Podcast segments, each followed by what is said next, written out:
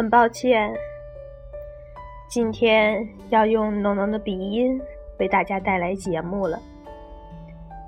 为了不让自己每天都胡思乱想，下班后单位里晚回家的那个人肯定是我。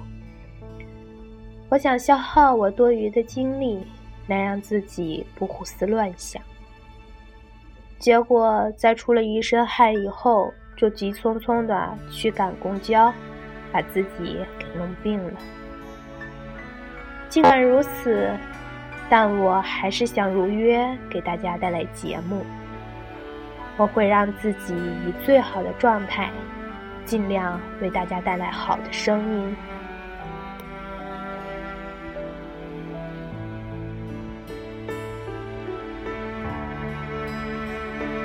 愿你执迷不悔时少受点伤。愿你幡然醒悟时。物是人是，我以为我一直等下去会有结果，但时间告诉我，那只是徒劳。时光不会倒着走，我也不会再回头。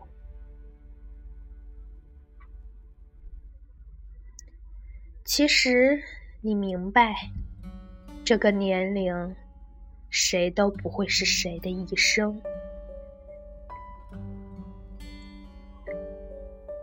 突然想找你聊天，打开窗口，突然发现上次的结尾是我，你没有回，又欲言又止了。看过最虐心的小说，是你和我的聊天记录；听过最美的情话，是流泪时你给我的怀抱。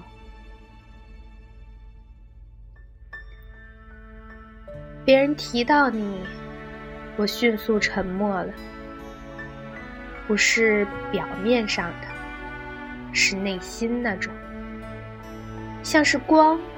被门关起来了，像是背过身去，像是要来掩饰什么。就算你能忍住不找他，但却没法在他找你的时候不回复。